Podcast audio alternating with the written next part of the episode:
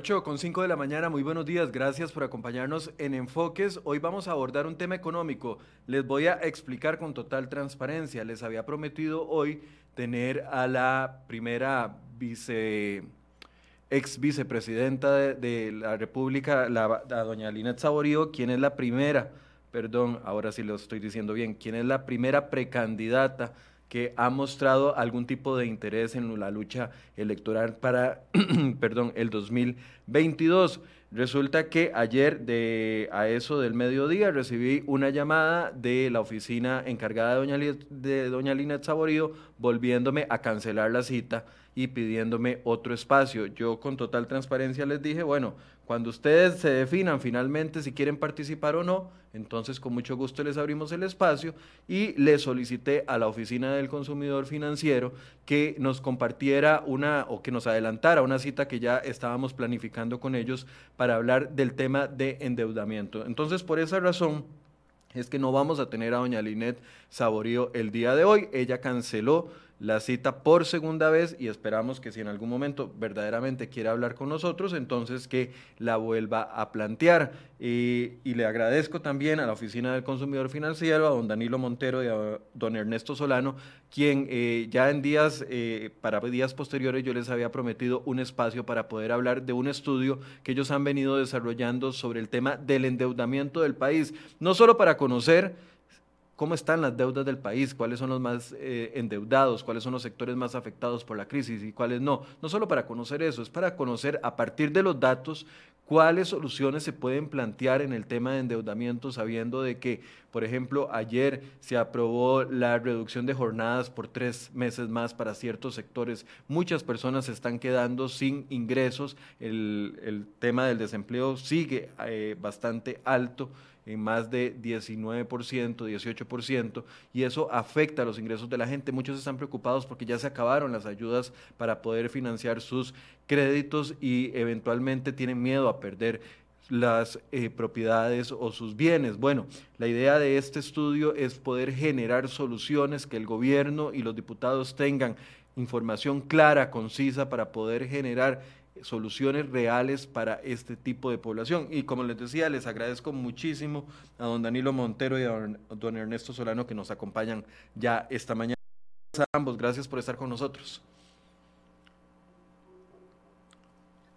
Don Danilo, tiene, el, tiene el, micrófono apagado. Perdón, perdón.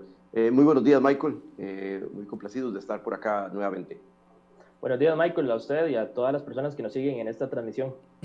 Les decía, eh, bueno, ya habíamos hecho un programa con la primera entrega que ustedes hicieron de este informe, sin embargo, eh, en los últimos días salió la tercera entrega del informe donde ya viene más seccionado por sector, también conocemos algunos datos por edades de cuáles son las poblaciones más endeudadas, si son desempleados o no son desempleados. Quisiera eh, introducir el tema pidiéndoles a ustedes que nos expliquen eh, qué es lo que analizan en este tercer informe, qué es lo que, lo que pueden ver y luego entramos a cada uno de los perfiles de deudores que, han identificado.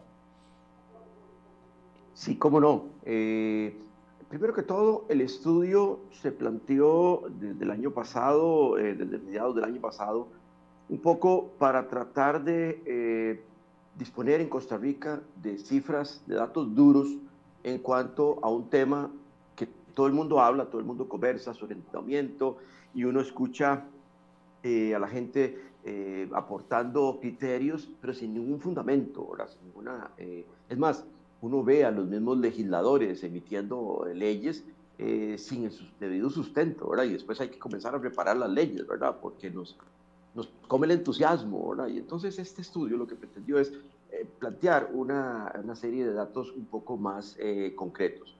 Eh, el estudio, tal vez en términos generales, eh, se planteó dos, dos, cosas principalmente. Uno, tratar de hacer una medición un poco más específica del endeudamiento eh, total de los costarricenses, no solo lo que deben a los bancos o a las cooperativas o entidades reguladas, sino todo lo que deben en general en asociaciones solidaristas, en tiendas de electrodomésticos, a, prestamistas, etc. O sea, todo el paquete de deudas que las personas tengan.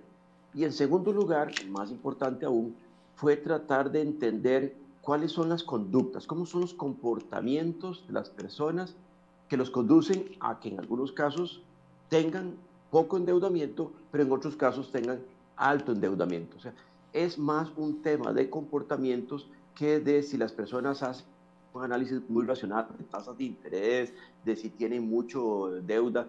Eh, es una decisión tan parecida a la que vemos cuando uno está en el supermercado y se antoja de un chocolate en la caja o se antoja de eh, un par de zapatos en un, en un centro comercial. Don eh, Ernesto, recordemos cómo, cómo, se fabricó este estudio, cuántas personas encuestaron, de qué zonas del país, cómo, cómo es que está, incluye a empleados, incluye solo a desempleados, a, qué sectores incluye.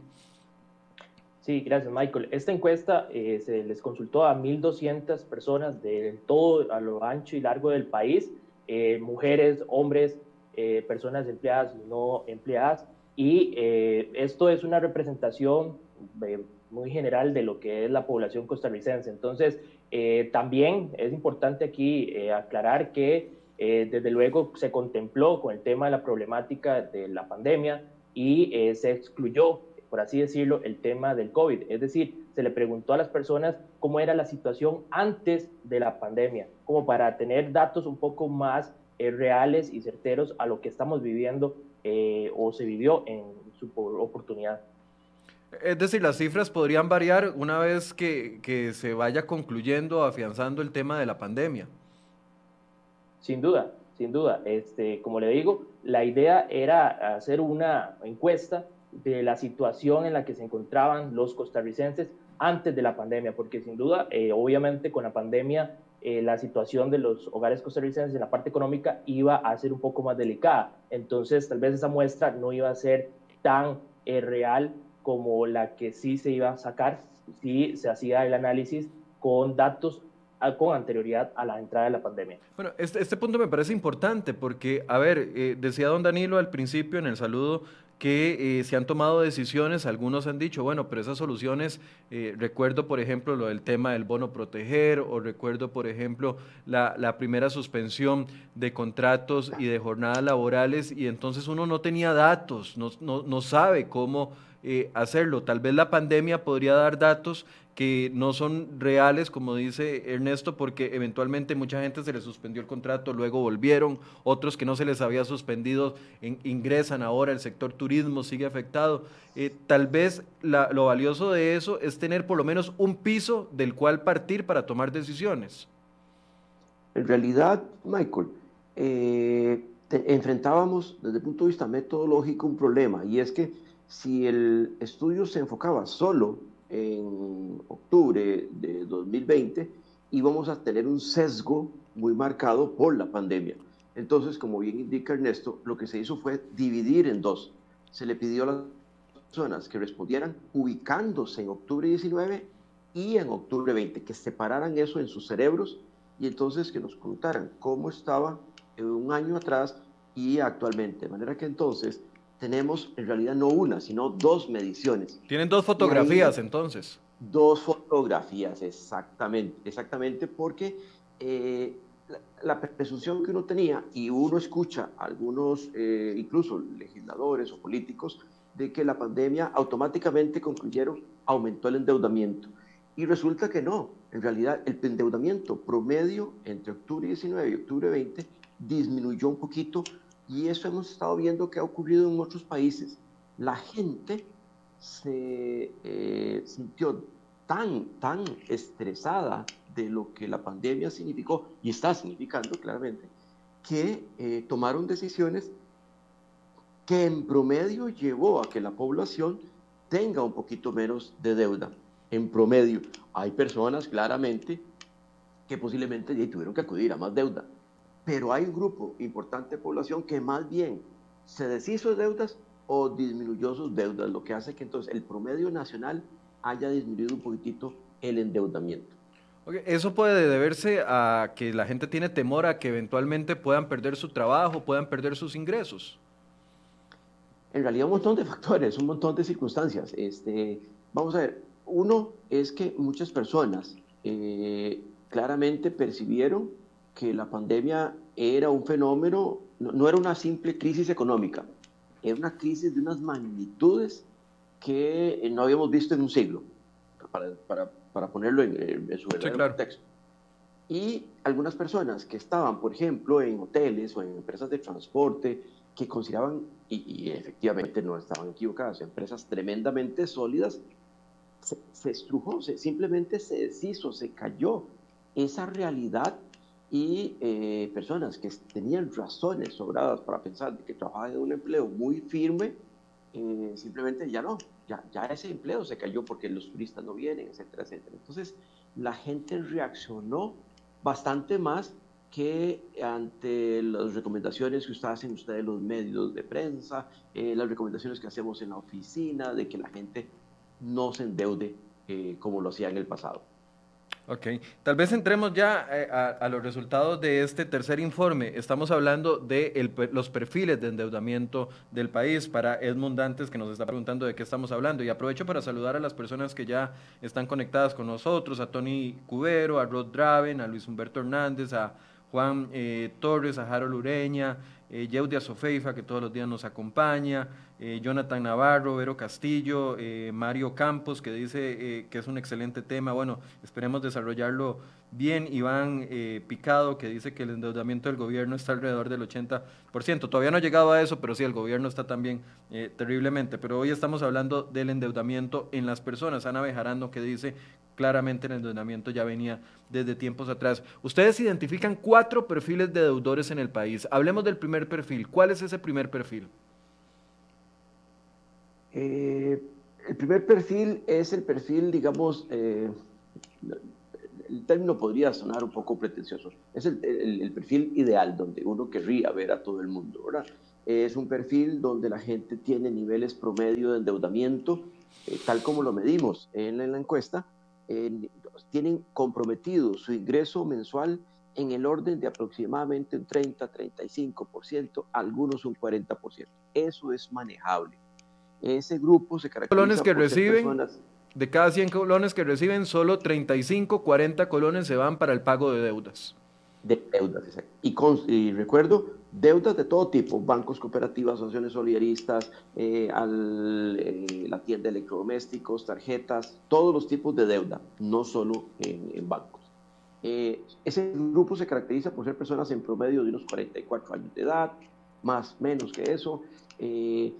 Casi el 100% de ese grupo tienen educación universitaria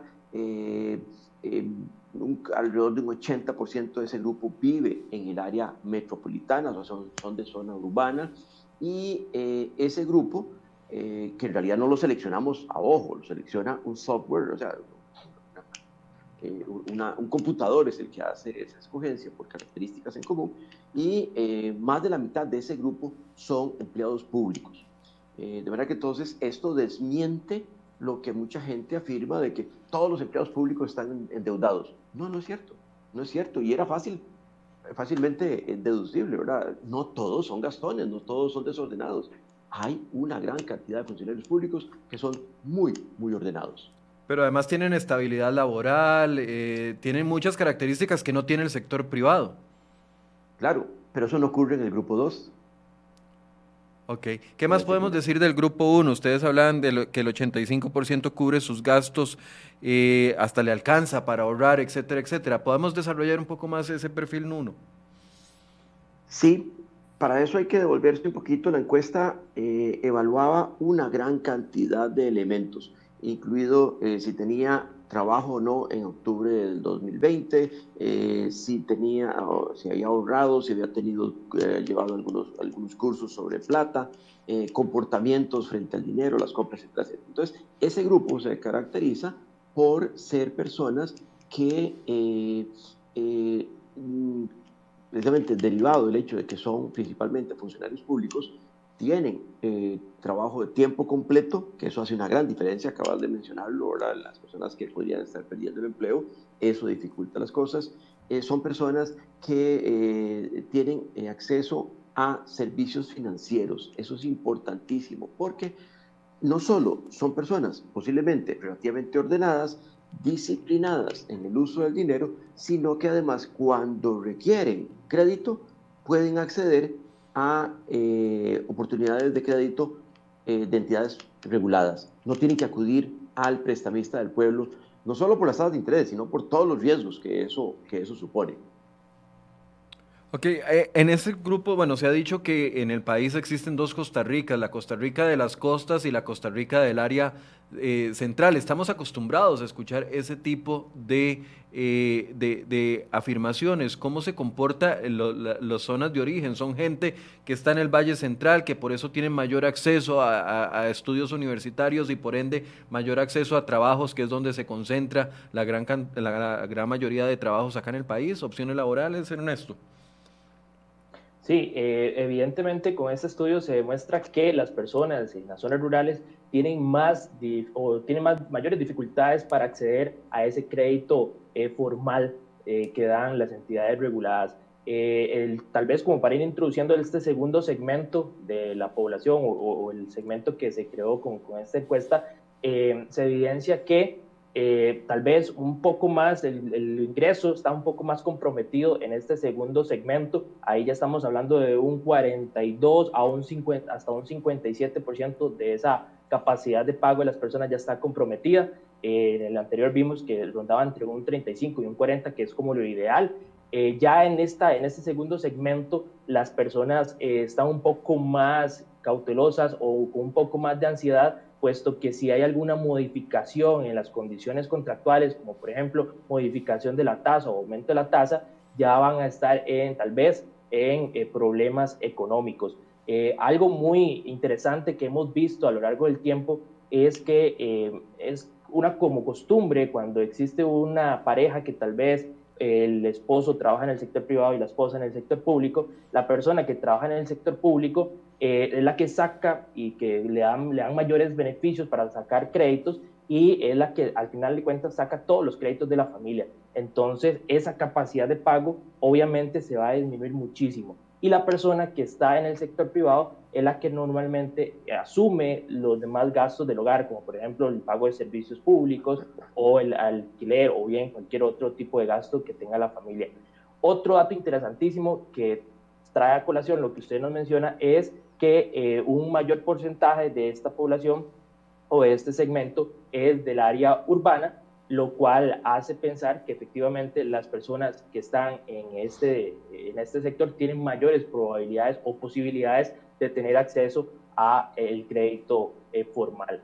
Otro dato interesantísimo también es de que este segundo segmento también tiene una alta escolaridad. Eh, la mayoría son personas que tienen estudios universitarios, ya sea la licenciatura hasta maestría, y eh, por lo menos eh, sí se ha eh, entendido que este tipo de personas tienen mayor probabilidad de tener algún tipo de ahorro, que esto es algo que hemos enfocado muchísimo nosotros a lo largo de las entrevistas y de los cursos que damos, toda vez que es importante que aunque la persona ya tenga algún tipo de nivel de compromiso, siempre destine un porcentaje para ese ahorro cuando la persona eh, va a tener ya o se está acercando a esa edad de retiro, porque lo que vemos es, llega la edad de retiro y ya esas personas no tienen eh, tal vez los recursos para poder afrontar todas esas esos gastos que conlleva eh, el retiro o bien la jubilación. Lynn Rodríguez nos hace una pregunta que me parece muy interesante. Dice que si el grupo 1 y estas características que usted está dando del grupo 2 son la generación, la última generación que no enfrentó un mercado de laboral saturado por el tipo de edad que tienen. Estamos hablando de gente entre 44 48 años. y no se está enfrentando, tiene ya experiencia, ha trabajado durante más de 20, 25 años, eh, si empezó a trabajar a los 18. Esa gente fue la que encontró, digamos, la última oportunidad para incorporarse con, pocas eh, personas luchando por un puesto, o no necesariamente. Vamos a ver, ahí es muy interesante la pregunta que hace Luis, porque eh, la encuesta no tenía posibilidades de consultar todas las cosas que, que, uno quisiera, ¿verdad? Porque eso hace que la encuesta se haga muy larga y entonces eh, aumenta el riesgo de que las personas entrevistadas aborten, eh, abandonen la entrevista. claramente, entonces, esto lo que quiere decir es que van a tener que venir estudios posteriores. Eso que se está planteando es una hipótesis que uno debería validar en el futuro. No es posible derivarla. Lo que sí es interesante, como bien menciona Ernesto, es que lo, eh, lo, importante no es solo ver el segmento 1 en, en, aislado, sino compararlo precisamente con el segmento 2. Es que se parecen mucho, ¿verdad? Se parecen muchísimo. Pues, pues, pues eso, ese es el punto. Son gente que están, eh, más del 90% tienen educación universitaria, eh, mucho más de la mitad son funcionarios públicos. Hay empleados privados, sí, sí, pero son dos grupos en donde domina el sector de funcionarios públicos. La diferencia está fundamentalmente entonces en la, el tamaño del compromiso que tienen del ingreso. Pero esa no es la causa, ese es el efecto. ¿El efecto de qué, Michael? El efecto de una serie de conductas y comportamientos. Lo que quería precisamente el estudio mostrar es que no, se, no depende de un tema de si el primer grupo son gente inteligente y el segundo no. No, no, no. Es que simplemente en el grupo 1 son personas en donde uno encuentra, y insisto, hay que hacer estudios adicionales, es un grupo en donde hay personas que han desarrollado más hábito para el ahorro, han desarrollado más hábito de control frente al endeudamiento, han encontrado más capacidad para autocontrolarse y no aceptar cualquier oferta de crédito, se han abstenido de llevar las tarjetas al máximo, de, de solo limitarse a pagar el, el mínimo las tarjetas. El grupo 2 no. El grupo 2 es también un sector al cual le llegan las mismas ofertas de crédito, pero es más proclive, es más propenso a decir que sí que el grupo 1. Aunque son como dos hermanos, ¿verdad? Son como dos hermanos, pero uno es, eh, tiene unos comportamientos que originan un nivel de endeudamiento menor que del grupo 2. Y entonces ahí es donde queríamos dirigirnos precisamente. Sí, pero si estamos hablando de personas, 48, 44 eh, años en el grupo 1 y 48 en el grupo 2, ¿correcto? Sí, correcto. Ok, si estamos hablando de ese tipo de personas, son personas que eh, empezaron a trabajar, de, tuvieron que haber nacido entre el año 70, el año 75, ya para el 95 deberían de estar incorporándose, o antes del 2000 ya se estaban incorporando al mercado laboral con estudios universitarios, porque eso es lo que dice la, la encuesta. Entonces, es gente que ya lleva más de 20 años trabajando, ya tienen estabilidad económica eh, de una u otra forma y que de una u otra forma, de, no es lo mismo que a uno le presenten una, una, una propuesta de crédito a los 48 años, que ya uno está pensando, tengo que bajar todo para tener la pensión libre, si es que me llego a pensionar, a que se la presenten a los 20. Yo siempre cuento esta historia, a mí a los 20 años, con mi primer trabajo, me cayó un banco y me ofreció una tarjeta de crédito a los 20 años. ¿Y qué hice yo con la primera tarjeta de crédito? Sin saber absolutamente nada, porque en el colegio nunca me enseñaron nada de responsabilidad económica, de, hacer una planificación de gastos. Tenía el salario y se van a reír de cuál fue mi primer salario. era como asistente en una oficina y ganaba 90 mil colones. Eh, para mí era un montón de plata eso eh, en, el año 2000. Y recuerdo que al, al tercer mes ya me apareció el primer banco y me ofreció una tarjeta de crédito por 90 mil colones, el mismo monto de, eh, del salario. De, sin educación financiera, sin haber sabido lo que es tener una deuda encima, el mismo fin de semana me fui y me lo gasté y llené la tarjeta de crédito. Y eso le, no, no, lo cuento a modo chistoso, pero fue una tarjeta de crédito que me costó años salir de eso, dos o tres años por el tipo de salario que tenía. Eh, por eso me refiero, el tema de la edad puede influir, la madurez que uno vaya adquiriendo conforme la edad y, irse planificando a más largo plazo. Claro, precisamente ese es el, eso es el atractivo de estos dos grupos, Michael. en realidad, eh, como bien eh, indica, Ambos entraron más o menos en mismos tiempos al mercado laboral. Ambos vivieron el boom del crédito del 2000 al 2010. Tuvimos un boom de crédito más o menos en promedio en, el, en, en todo el mundo. Lo que, quiere, lo, que, lo que quiere decir el estudio es que hubo personas que tuvieron eh, en la formación en sus casas, la influencia de un jefe, a vaya a saber qué, que hizo que fueran más comedidos en tomar crédito. Hubo otro grupo que no oportunidad, no desarrolló esas habilidades, esas, eh, esos comportamientos y fueron más proclives y están más eh, agobiados por el servicio de la deuda. Eh, si fuera que un grupo es de 35 y el otro de 50 años, efectivamente uno podría decir, esa variable es tan determinante. Pero lo interesante de tu propuesta es que precisamente siendo grupos muy parecidos en el, desde el punto de vista de edad, se comportaron diferente. O sea, esto lo que muestra, el estudio lo que muestra es como una especie de, la, de laboratorio. A unos, a, unos sujetos les aplicamos un medicamento y al otro no. Los dos eran de edades parecidas o lo que sea. Y en, en el laboratorio estamos encontrando que, que unos se comportaron de una forma y otros de otra. Lo interesante sería poder comenzar a desarrollar más conocimiento de manera que entonces en el futuro las políticas públicas o las leyes no respondan solo al sesgo del grupo 1 o el sesgo del grupo 2. Claro, porque deja por fuera, deja por fuera a los que están más endeudados. Claro, exactamente, exactamente.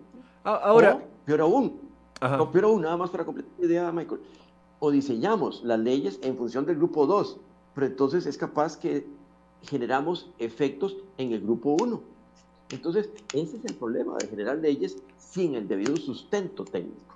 Ahora, hablemos de las condiciones eh, externas antes de pasar a los otros dos grupos, porque me, llama mucho la atención. Efectivamente, en ese grupo el 63% son empleados públicos. En, el grupo 2, eh, eh, aunque hay sector privado, es muy poco. Por, a, qué, ¿A qué le atribuyen esto? Que el sector privado no sea predominante o por lo menos no sea un 50-50. Vuelvo al tema es, la estabilidad, son los pluses salariales del empleado público, es porque tienen mejores salarios, porque es claro, lo han demostrado los mismos estudios, que en algunos sectores el, salario público es hasta el doble del salario en el sector privado. ¿A, esto se debe? Sí. dale, dale. Lo que hemos visto, Michael, es que eh, las entidades financieras tienen un poco menos de riesgo a la hora de colocar eh, préstamos en el sector público. Esto debido a la facilidad que se tiene de deducir directamente del salario del trabajador, mientras que si la persona en el sector privado eh, acude a una entidad eh, bancaria o financiera para que le dé un crédito, bueno, tendría que analizarse otro tipo de garantía para que se le apruebe el crédito, llámese garantía fiduciaria o garantía hipotecaria o prendaria. Entonces, eh, por ahí tal vez puede ir la respuesta a ese punto, que existe mayor certeza para una entidad financiera colocar crédito en el sector público debido a esa facilidad que permite la misma normativa, que es deducir del salario del trabajador público. Sí, a mí me llama mucho la atención, Dave, aquí estoy contando toda mi vida eh, financiera, pero es que quiero poner ejemplos para que, para que podamos entenderlos. Yo tenía un crédito en un banco público, eh, donde había deducción automática en, otra empresa en la que trabajaba. Cuando me pasé a otra empresa ya no había deducción automática y, el, y la cuota me subió como 30 mil colones de la noche a la mañana. Y yo fui a pegar el grito al cielo al banco y dije, no es justo, o sea, no, no, no es algo atribuible a mí, o sea, yo no, yo no puedo obligar a la empresa para la que después trabajé a que, me, a que hicieran deducción automática solo por mí y, que así me bajara la cuota. Esas desigualdades, ¿cómo se pueden tratar a nivel de bancos? ¿O es un riesgo que, uno asume solo por el sector en el que trabaja? Eh, vamos a ver, recordemos que los bancos, las entidades financieras, bancos, cooperativas principalmente, las mutuales también, lo que hacen es prestar la plata de los ahorrantes. O sea, no están, no, no están prestando su plata, sino que están intermediando la plata. Y entonces eh, una entidad financiera recibe los ahorros de Ernesto para prestárselos a don Michael. Y entonces tiene que hacer un análisis de riesgo porque sabe que tiene que en algún momento, tarde o temprano, devolverle la plata a don Ernesto, que fue el ahorrante, para lo que quiere usarla, ¿verdad? Y entonces, si el banco percibe que don Michael es un buen pagador ¿Por qué? Porque está dando una muy buena garantía. Tiene ya 10 años de trabajo ininterrumpido en diferentes empresas, pero tiene, es un asalariado, tiene nivel educativo, etcétera, etcétera. Tiene un buen récord en la central de información crediticia. Entonces el banco le ofrece a don Michael un tratamiento mucho más favorable porque la eh, eh, recuperación de los ahorros de don Ernesto que le está prestando a Michael es mucho más segura. Pero si percibe que Danilo Montero no tiene grado universitario, ha estado oscilando periodos de eh, tiempo en los cuales no tiene trabajo, este, incluso por ahí tuvo unos atrasos en una tarjeta de crédito, percibe que Danilo Montero genera un riesgo que la plata no se recupera a tiempo para devolvérsela a don Ernesto. Entonces, ese punto que vos planteas, no quiero decir que el Banco Público percibió a Michael más eh, riesgoso, ¿verdad? Simplemente... No, no, no, claramente lo hizo porque me subió la cuota. claramente dijo, Michael no va a pagar o no sé, y le voy a meter 20 mil pesos más por mes. Claramente sucedió eso. ¿Qué hizo la diferencia? El hecho de que ya no había un mecanismo, eh, no había un mecanismo que asegurara la recuperación de las platas para pagarle a los ahorrantes. Eh, esa es una de las consecuencias, como bien indica Ernesto, esa es una de las consecuencias más importantes que tuvo la ley de usura. Se hizo inspirada en algo muy meritorio, como era tratar de reducir la tasa de interés para algunas personas.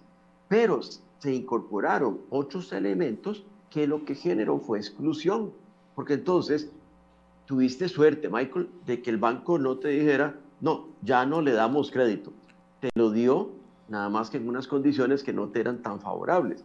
Hoy en día tenemos personas que además, como ya no existe en el diseño de los productos la posibilidad de siempre hacer esas deducciones, entonces esa persona se convirtió como un riesgo.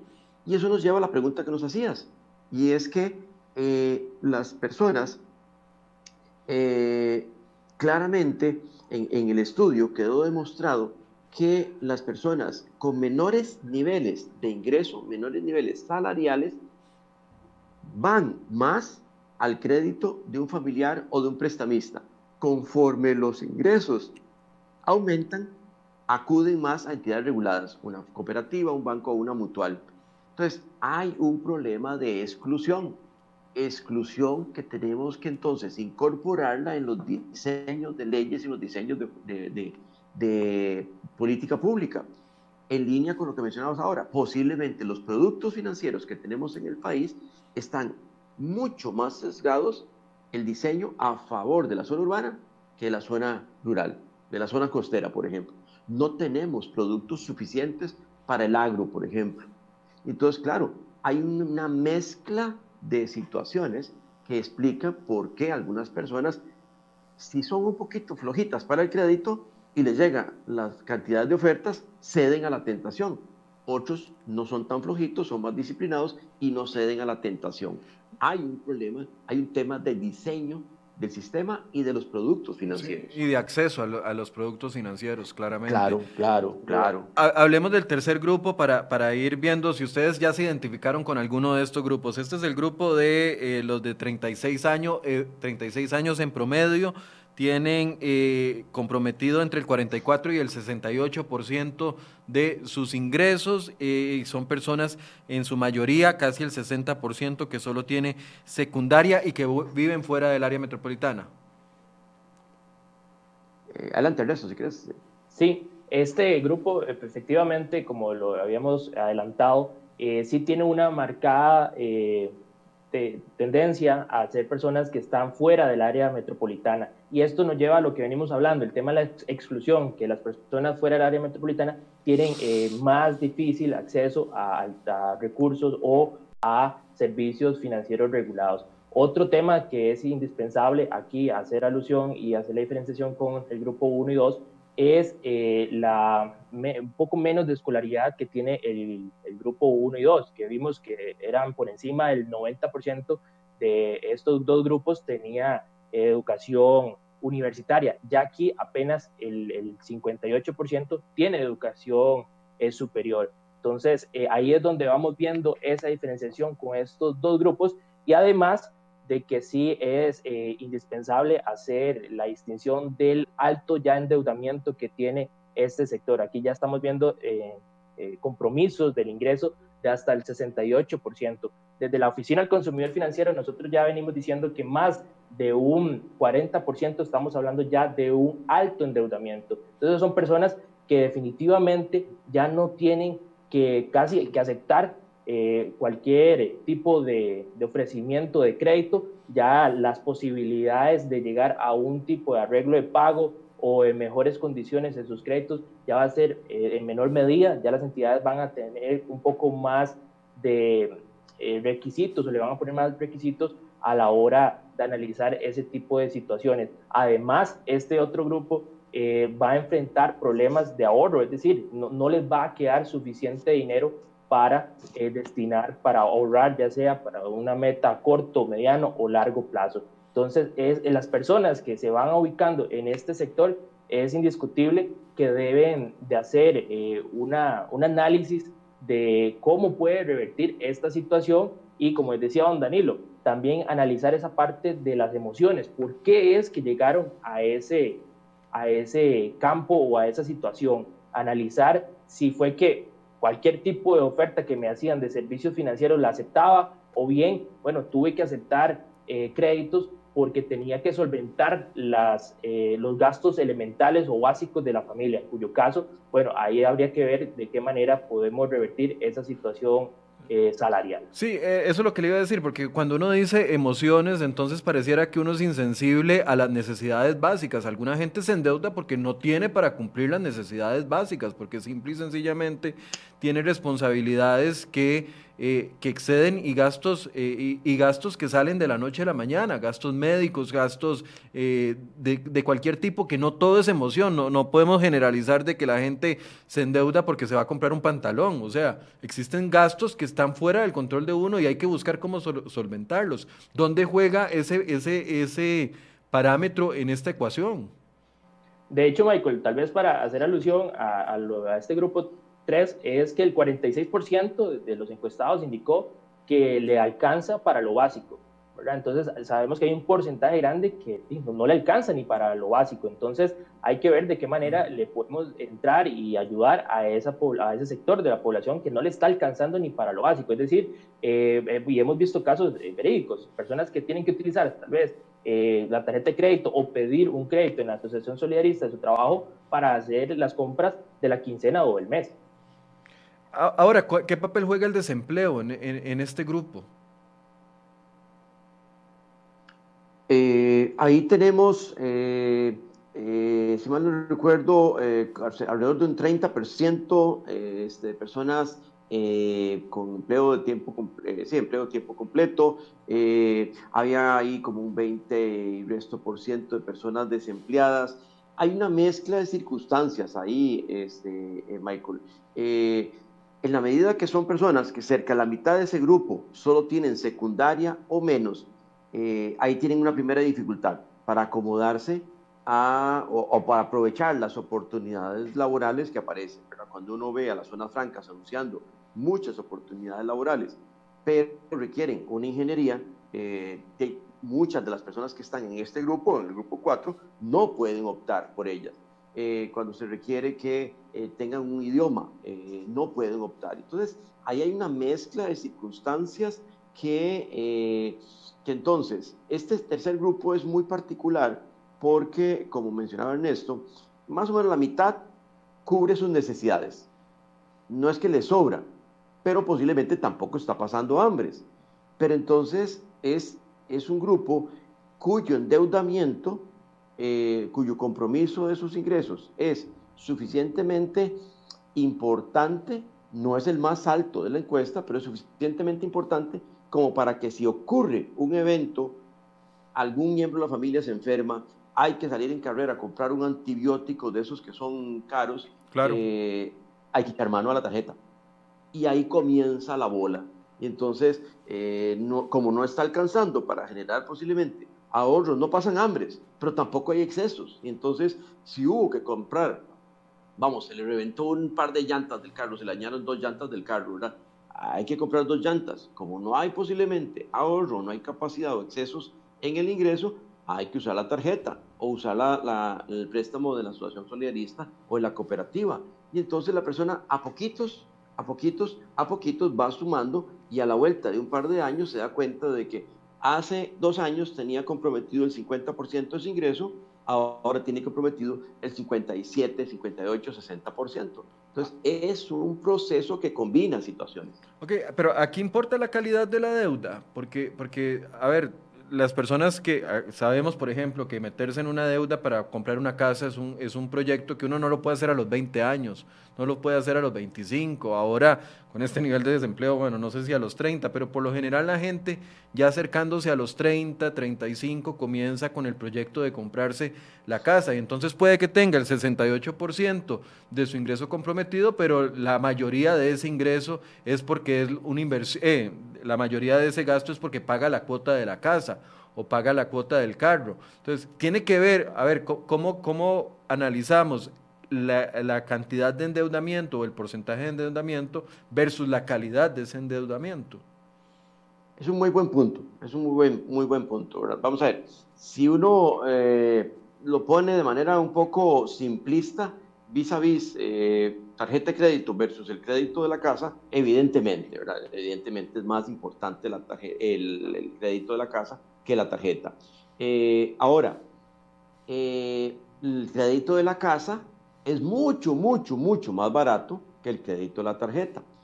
Efectivamente, el crédito de la casa compromete un nivel eh, importante del ingreso versus una tarjeta, salvo que uno fuera así tan tremendamente gastón, la esposa de Robert De Niro, ¿verdad?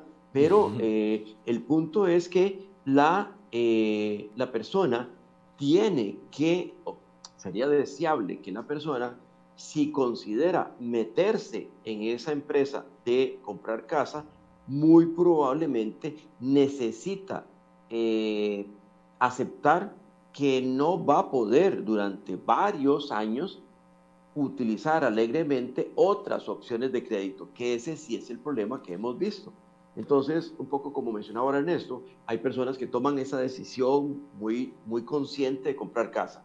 Pero entonces el crédito es el, es de calidad porque es a, 30 años plazo, con una tasa de interés muy favorable, pero resulta que entonces las dimensiones sí son importantes, porque entonces, si yo hiciera un análisis de mi capacidad de pago, posiblemente mi casa no debiera ser de más de 200, 250 mil dólares, pero yo quiero una casa como la de Michael, de 400. Ojalá. entonces me meto, Ojalá. sabe, ¿verdad? Ojalá. Eh, si yo me meto a una jarana de 400 mil dólares. Eh, por el otro lado, ya posiblemente eh, mi carrito lucía en una casa, un apartamento de 250. Ya a lo mejor en una casa, un apartamento de 400 mil dólares, el carrito no, no luce. hay que cambiar carro. Pero además, el menaje casa, en una casa de 400 mil dólares, ya no se va bien. Entonces, tengo que comprar el menaje. Entonces, hay una serie de decisiones que entonces Puede ser que el crédito en sí es de calidad, pero mis decisiones, que son más emocionales que racionales, pueden terminar haciéndome ir a un nivel de endeudamiento mayor del que yo podía soportar. Voy a replantear la pregunta. Ah, bueno, voy, a, replantear la pregunta y te, te, doy la palabra a vos, Ernesto. A ver, yo puedo estar en un 70% de endeudamiento, es decir, de cada 100 colones que recibo, gasto 70 en deudas. Pero ¿cómo me doy cuenta, la o sea, cómo me doy cuenta de que estoy bien en ese 70% si lo subdivido? No sé, hay una subdivisión dentro de ese 70% y yo pueda decir, bueno, estas son deudas de calidad y estas son eh, cabezonadas mías, la tarjeta de crédito que la usé no para ir a comprar la comida del hijo, sino para ir a comprarme, para irme a pegar una, una tasa cero en un hotel de fin de semana cuando no tenía. ¿Cómo, cómo puedo subdividir ese, ese porcentaje de endeudamiento para evaluar si estoy bien o, o, no, o no bien? Porque puede que una persona de 40, 45 años tenga el 80% de su salario comprometido, pero de ese 80%, el 40 o el 50 corresponde al pago de la casa, que es una inversión a largo plazo.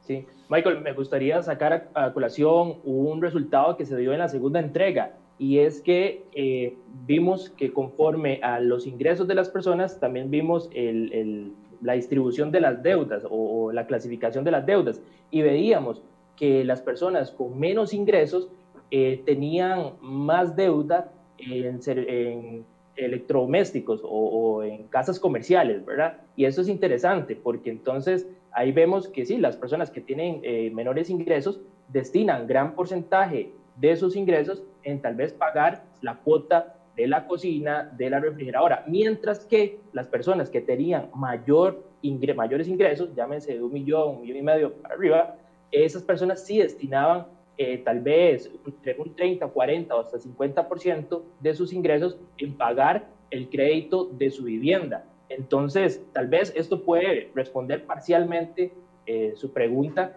y tal vez don Danilo ahí puede hacer algún tipo de, relación con estos números que vimos en la segunda entrega. Sí, sí, eh, la, la, encuesta lo que sugiere es que la gente evidentemente le asigna una gran, una gran importancia a la propiedad de, su casa. Pero los productos que posiblemente tenemos en el mercado, los diseños que tenemos en el sistema financiero de las mutuales, de las cooperativas, de los bancos, son diseños que están destinados a un mercado, a un público, o posiblemente las construcciones, el tipo de, viviendas, es un público que no puede eh, tener eh, eh, menos de cierto ingreso. Entonces, efectivamente, la encuesta lo que sugiere es que las personas de menos de 500 mil colones de ingreso mensual, el crédito por casa es casi inexistente, Michael. Alquilan posiblemente, no, no, les queda de otra. La barrita de deuda por habitas, por, por vivienda, por crédito de vivienda, va creciendo conforme el ingreso crece. Eso no quiere decir que es que las personas de bajos ingresos son personas que no aprecian tener casa propia. No, no, es que simplemente los productos que tenemos diseñados en el sistema financiero en Costa Rica posiblemente son productos que están destinados a financiar casas que tampoco están diseñadas para los de menos ingreso, están diseñados para las personas de más ingreso. Entonces, es un círculo, es un círculo vicioso. Ahora, eh, e, esa pregunta que, que, planteas, Michael, es, eh, requiere más análisis. No, no, no podemos abordarla tan fácilmente. Es una pregunta complicada porque necesitamos más datos. Eh, hay, como te mencionaba, hay personas que, eh, a las cuales no solo habría que revisarles cuánto del ingreso está comprometido en deudas, sino cuánto de sus bienes están financiados, que es, digamos, medir el endeudamiento de una forma, es una forma mucho más compleja, más dura, es más fuerte, pero es más difícil de valorar. Porque entonces yo te tendría que preguntar vos en la encuesta, Michael, ¿cuántos bienes tiene usted? Ah, tengo un carro, una moto, un cuadraciclo, una casa en la playa. ¿Cuánto vale todo eso? Ah, caray, este, no sé, supongo que 100 millones de colones. Ok, ¿y cuánto debe? 90. Ese dato es tremendamente importante, pero no todas las personas llevamos, por eso es que metodológicamente tuvimos que tomar una decisión. No todas las personas llevan un balance personal. En otros países sí es muy frecuente que las personas sepan cuánto de lo que tienen de sus bienes son, eh, los deben. Y eso nos lleva a una conversación muy parecida a la que tiene don Elian Villegas, ¿verdad? El ministro de Hacienda. Correcto. Si uno le pregunta a don Elian cuánto se va cuánto de los bienes, de los activos, de las carreteras, puertos tiene Costa Rica y cuánto se debe o cuánto se va en gasto, ahí la relación posiblemente a don Elian, eh, no, a don Elian no, a Costa Rica hay que meterla o en el grupo 3 o en el grupo 4, ¿verdad? Yo, diría, yo diría que en el grupo 4 casi. De hecho, hablemos de ese porque se nos está yendo el tiempo. 38 años en promedio eh, al 43% de ese grupo no le alcanza para lo básico y tiene comprometido hasta el 95% de sus ingresos. Hay una de las características, bueno, de las características hay, de que son personas eh, que solo tienen la secundaria, que viven en la zona rural eh, en un porcentaje importante, 36%, y 20% de ese grupo está desempleado. Ese es el grupo que tiene el peor perfil, por así decirse es el perfil más complicado. Ya, yo lo trataría como el peor, pero sí es el, es el perfil al cual el sistema financiero posiblemente regulado, posiblemente lo considera en sus eh, mm, estrategias de mercadeo.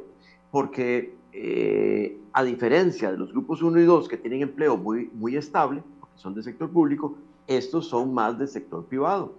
Eh, con todas las eh, circunstancias que estamos viendo en la economía, con lo que le está pasando a las empresas, de que por muy sólidas que sean, si por la pandemia la gente no le compra y tienen que cerrar y quitar empleados, entonces las entidades financieras lo que vuelven a percibir es que si yo le presto a, a, muchas personas de este sector, yo arriesgo recuperar las platas y devolvérselas a los ahorrantes. Entonces es un grupo en el cual uno debería concentrar una atención especial. Y eso lo conversábamos con la señora ministra de Economía, eh, que el Ministerio es el que eh, coordina la Estrategia Nacional de Educación Financiera, eh, porque ese sector requiere un tratamiento muy, diferente al, al, grupo 3 y ya no digamos que al 1 y al 2, ¿verdad? Porque es un sector que entonces hay más gente en las áreas rurales, es un sector que tiene más gente con menor escolaridad, es gente que tiene más volatilidad en su empleo. Entonces, posiblemente ahí hay que comenzar por una educación diferente, una educación diferente a la que le damos al Grupo 1 y 2 posiblemente es una educación que tiene, más, tiene que tener más arraigo con las, eh, con, eh, las circunstancias que uno ve en el sector eh, rural y además posiblemente hay que trabajar más todavía la posibilidad de arreglos de pago, la posibilidad de readecuarle sus créditos, porque son personas que tienen un nivel de compromiso muy elevado. Ahí posiblemente necesitemos estudios adicionales, pero probablemente mucho del endeudamiento que tengan se originó de que se tuvieron que echar al hombro a un familiar que quedó sin empleo, a un familiar de adulto mayor. Entonces, como bien indicabas ahora, no necesariamente fue que se les antojó comprarse un pantalón, es que simplemente entre la combinación de ingresos, ingresos disminuidos, menor escolaridad, menor acceso al mercado laboral, también se les vino una eh, crisis, como tener que eh, asumir al abuelo, a un familiar, un hermano, que quedó sin empleo o alguien que enfermó. Entonces, todo eso incide en el grupo, en el segmento 4. Okay. A, este punto uno podría pensar que las soluciones tendrían que estar, las, las, soluciones financieras tienen que estar enfocadas en el grupo 3 y en el grupo 4, que son los que están más vulnerables en este momento. ¿De quién dependen esas soluciones? Dependen de las instituciones bancarias, depende del gobierno, depende de una ley, depende de, de qué depende para poder eh, solucionar sabiendo que es el grupo más golpeado por el desempleo, sabiendo que es el grupo que está más vulnerable por el tipo de empleo que tiene y al sector que pertenece, eh, sector privado, etcétera, etcétera. ¿De quién depende? Yo diría, Michael, que depende de muchas instancias, no solamente de una sola. Ahí entra, desde luego, el Ministerio de Economía, el Banco Central, las entidades financieras, organizaciones de consumidores, precisamente para que cada una de ellas eh, crea un producto específico o bien una estrategia específica para cada uno de estos grupos. Como bien lo mencionaba Danilo, no es lo mismo tal vez un programa de educación financiera que se está realizando para el grupo 4 que al que le va a interesar o le va a servir al grupo 1. Entonces hay que identificar primero eh, cuáles son las necesidades de cada uno de estos grupos para entonces fabricar productos o servicios que se ajusten a las necesidades de cada uno de ellos. Pero para mí, desde mi concepto, son muchas las instancias que debieran de poner o de contribuir con el bienestar de cada uno de estos grupos. Ahora, eh, Michael, nada más para, eh, extender un poquitito el argumento de Ernesto, claramente no es un tema solo de que eh, bancos, ¿qué van ustedes a hacer? Porque no pueden. Los bancos hoy en día, por ejemplo, y, es muy desafortunado, eh, pero están hoy en día totalmente estresados por la regulación. Hay una cantidad de regulación que entonces a veces pareciera que están más destinados a, a cumplir con la regulación que atender las necesidades de los, de los clientes. Por otro lado, este es un momento muy caótico, es un momento caótico desde el punto de vista del sistema financiero. Vimos el año pasado caer significativamente las rentabilidades de casi todos los intermediarios financieros eh, por, todos los arreglos de pago que a hacer. Entonces, eh, ahí lo que habría que considerar es que en el grupo 4, por ejemplo, ahí quizás lo que habría que hacer es algún tipo de intervención y tratar de ayudar a esas personas, por un lado, a que logren disminuir esa exposición que tienen de su ingreso, suponiendo que tienen ingreso, ¿verdad? Si no tienen ingresos, o sea, no, valga decir, no tienen empleo, eso nos devuelve al tema que has abordado un montón de veces, ¿verdad? ¿Cómo hacemos para reactivar la economía, ¿verdad? Claramente, ¿verdad? Entonces, pedirle solo a las cooperativas o solo los, a los bancos la solución eh, va más allá de las facultades que estas entidades tienen. Eh, pedírselo todo al CONACIF, me parece que no, me parece que el CONACIF ha tratado de hacer lo posible con algunas disposiciones para aliviarle eh, la situación a las, a las personas, a los deudores, pero de nuevo, hay atrás de los bancos y las cooperativas ahorrantes que hay que devolverles la plata. Entonces, eh, ahí lo que posiblemente sería deseable es como que el, el, el, Estado, no digo el gobierno como tal, el Estado tuviera la visión de visualizar la necesidad de crear como una especie de, de, de no es un regulador, como una especie de interventor para que logre tratar de amarrar un poco los diferentes hilos, sugerirle al CONACIF unas acciones, sugerirle a las entidades financieras unas acciones, sugerirle a los legisladores algunas legislaciones eh, y posiblemente la Oficina del Consumidor jugar un papel en ese, en ese contexto y entre todos comenzar a buscarle una solución exactamente igual como cuando se buscó la solución a eh, la problemática del tabaquismo. Generaba una problemática en salud pública. Bueno, hubo una serie de acciones del aparato estatal que condujeron varios años después a que ya hoy en día hay menos tabaquismo, menos incidencia, etcétera, etcétera. Esto no va a ser de, milagros. Bien, yo les agradezco a ambos por el espacio el día de hoy. Eh, al menos tenemos un panorama de lo que están eh, ustedes proponiendo. El informe completo está en la página de ustedes, la Oficina del Consumidor Financiero. Eh, hemos estado liberando por partes porque la cantidad es inmensa de información. Eh, posiblemente dentro de eh, ahora, finales de mes, vamos a, subir ya no solo a la página nuestra, sino a internet en general, el, el estudio, el, el, estudio técnico, la nota técnica con todo el estudio, de manera que todos ahí lo pueden consultar los científicos, investigadores, eh, periodistas, por supuesto, ahí van a poder consultar todo el, el, estudio. Bien, muchísimas gracias. Facebook también está el, el comunicado como tal. Ok. Muchísimas gracias a don Danilo Montero y a Ernesto Solano que nos acompañaron esta mañana para darnos este panorama de esta encuesta que ellos han planteado. Hay muchas preguntas que, todas merecen un programa completo porque ah, estamos hablando de educación financiera, de cómo funcionan los embargos de salario, etcétera, etcétera. Eh, algunos que se quejan de los intereses de los bancos, otros que dicen, bueno, no meterle más impuestos a la gente es la solución. Jorge, estoy de acuerdo con usted completamente. Pero eh, abordaremos en otro espacio eh, estas preguntas que ya son más necesarias dedicarle bastante tiempo para poder explicar esos procesos.